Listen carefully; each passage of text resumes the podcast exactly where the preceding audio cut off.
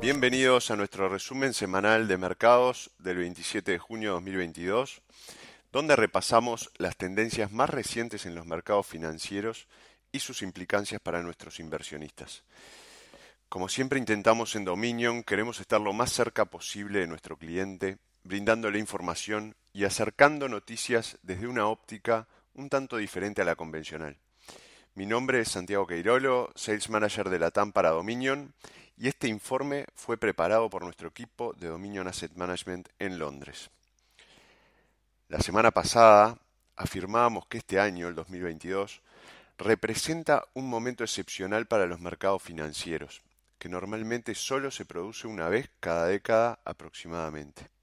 Un año en el que el paradigma financiero cambia, en el que las viejas reglas y estrategias de inversión que funcionaban dejan de hacerlo y en el que se necesitarán nuevos enfoques para tener éxito en la inversión.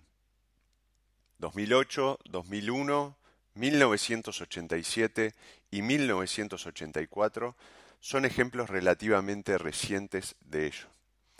Estos periodos de cambio en los mercados financieros casi siempre van acompañados de un bear market o mercado bajista para las acciones.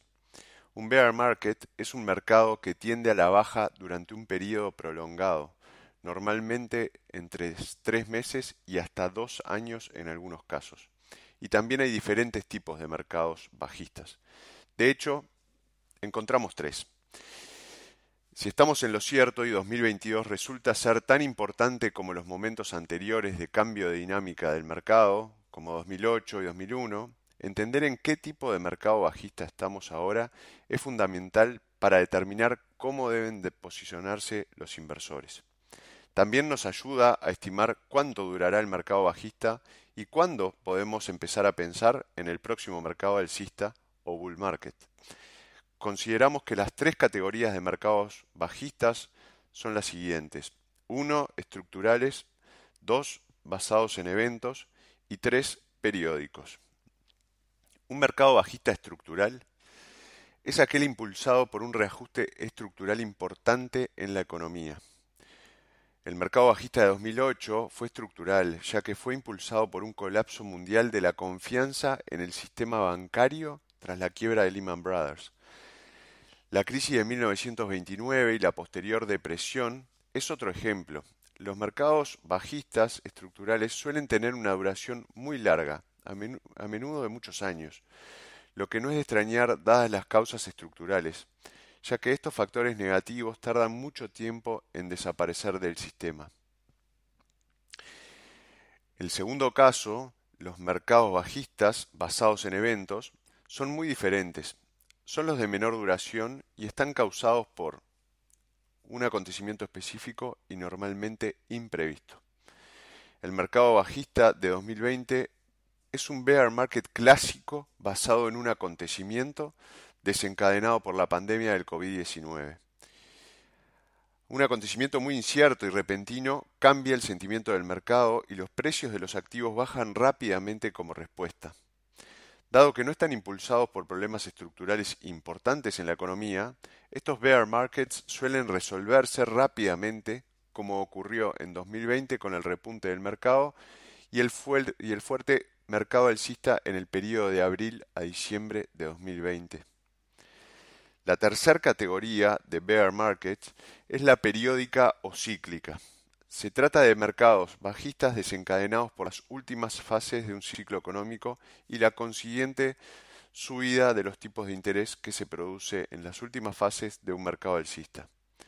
Normalmente la inflación aumenta, los bancos centrales suben los tipos de interés, el crecimiento se ralentiza y se produce un mercado bajista en los precios de los activos. ¿Les resulta familiar?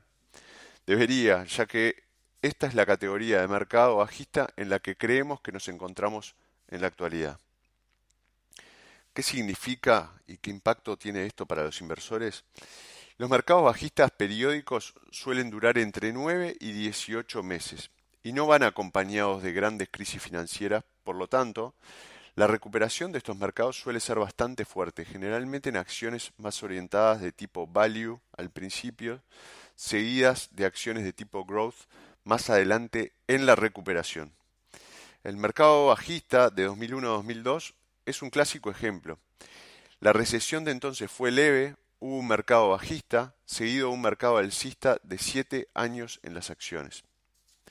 Si esto es verdad, actualmente llevamos entre 6 y 9 meses de este bear market. La mala noticia es que esto significa probablemente que va a haber un poco más de dolor en los mercados antes de que podamos empezar a pensar en una recuperación sostenida de los precios de los activos. La buena noticia es que, bueno, ya llevamos entre 6 y 9 meses y eso significa, basándonos al menos en estos ejemplos históricos, que probablemente estemos a menos de 9 meses del final de este mercado bajista. Otro resultado positivo de que esta predicción sea correcta es que el mercado alcista posterior debería ser fuerte, dada la falta de un gran viento estructural en contra de la economía. Si el último ciclo de mercado con estas características sirve de referencia, el periodo 2023-2030 sería uno de muy fuertes retornos de inversión, particularmente para aquellos con un enfoque renovado en alinear su exposición de inversión a las inversiones que cotizan en valuaciones bajas y razonables hoy en día, que también ofrecen exposición a los principales motores de crecimiento de la economía mundial, durante el próximo bull market.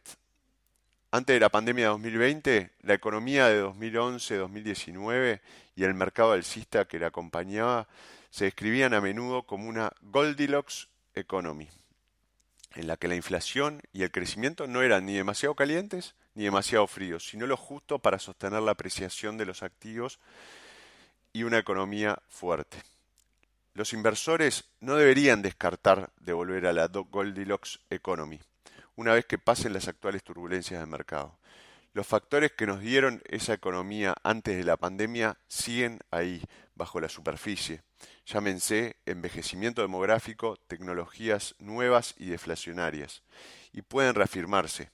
Aunque no predecimos este resultado concreto, su realización sería muy alcista para las acciones a largo plazo.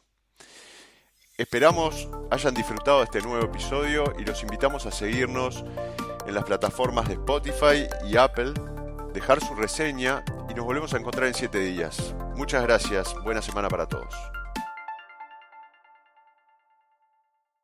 Las opiniones expresadas en este podcast pertenecen al autor en la fecha de publicación y no necesariamente a Dominion Fund Management Limited. El contenido de este podcast no pretende ser un asesoramiento de inversión y no se actualizará después de su publicación. Las imágenes, videos, citas bibliográficas y cualquier otro material de este tipo que pueda estar sujeto a derechos de autor se reproducen total o parcialmente en este artículo sobre la base del uso legítimo que se aplica a la información periodística y al comentario periodístico de los acontecimientos.